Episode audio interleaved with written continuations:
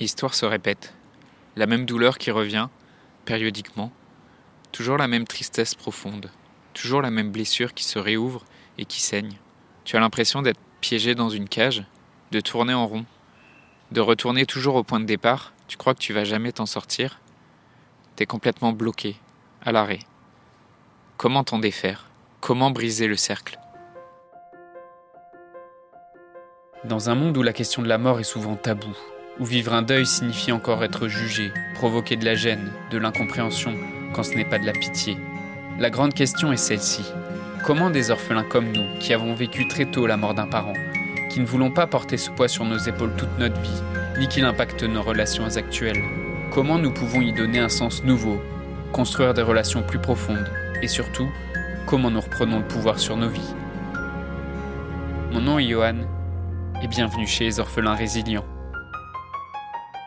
j'ai découvert et j'ai pris conscience en fait qu'il y avait des répliques de la souffrance que j'avais vécue lors du décès de ma mère quand j'avais 5 ans et que euh, la blessure que cet événement avait créée, elle se réouvrait à certaines occasions ou lors d'événements très spécifiques dans ma vie.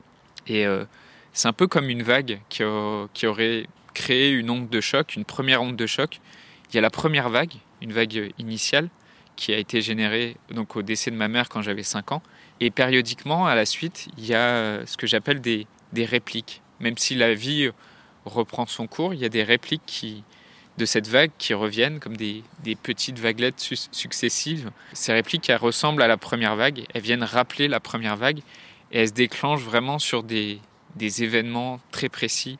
Ce dont je veux te parler aujourd'hui, c'est de la peur de l'abandon et de la dépendance affective parce que le, risque de tomber dans cette dépendance affective est beaucoup plus fort chez les orphelins, parce que la, perte de la source d'amour des parents, euh, la perte de, tes parents, de ta mère, de ton père, ou de tes deux parents si les deux sont décédés, forcément ça représente une perte de source d'amour importante, et euh, c'est une réaction tout à fait humaine de chercher à la combler cette, euh, cette soif d'amour et d'aller chercher à la combler, soit dans le couple, soit dans l'amitié, soit dans d'autres relations. Quand j'étais petit, après le, décès de ma mère, quand j'avais 5 ans, et euh, quand euh, il fallait se séparer à la fin des vacances, que ce soit de, des vacances passées chez de la famille, chez mon oncle, chez ma tante, ou après avoir rencontré des amis pendant les vacances, tu sais, des fois, quand tu es petit, tu, tu, passes des vacances, parfois l'été, parfois parfois les vacances d'hiver et tu rencontres des amis pendant ces vacances et ça dure une semaine, ça dure deux semaines et puis après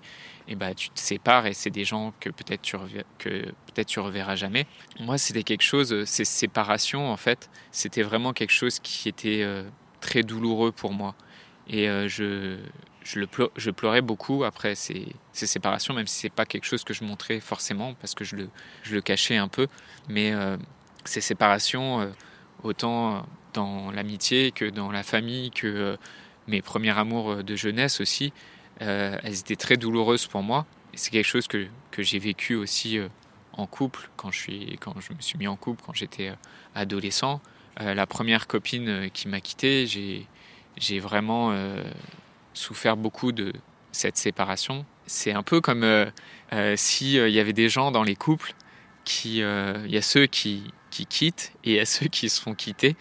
Bah, moi j'étais clairement dans ceux qui, qui, se font quitter, dans ceux qui restent dans la relation à la fin, euh, dans ceux qui restent amoureux et pas ceux qui quittent. Et euh, à chaque relation, je restais accroché.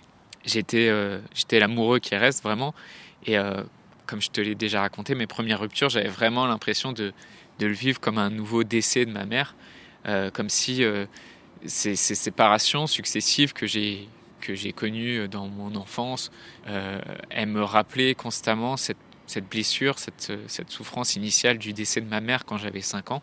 Et ce, schéma-là, cette peur de l'abandon et la, grande tristesse que, que provoquait chaque séparation, ça se répétait vraiment sous différentes formes dans mes relations, qu'elles soient amicales, professionnelles ou amoureuses. Et toujours, c'était toujours systématiquement au moment de la séparation ou au moment de la rupture. Et donc je me suis demandé, quand je me suis rendu compte de ça, comment briser le, cercle en fait, comment calmer ces, répliques de cette blessure d'abandon, comment éviter que ce cycle se répète? Et comment, défaire ce schéma, comment défaire cette blessure?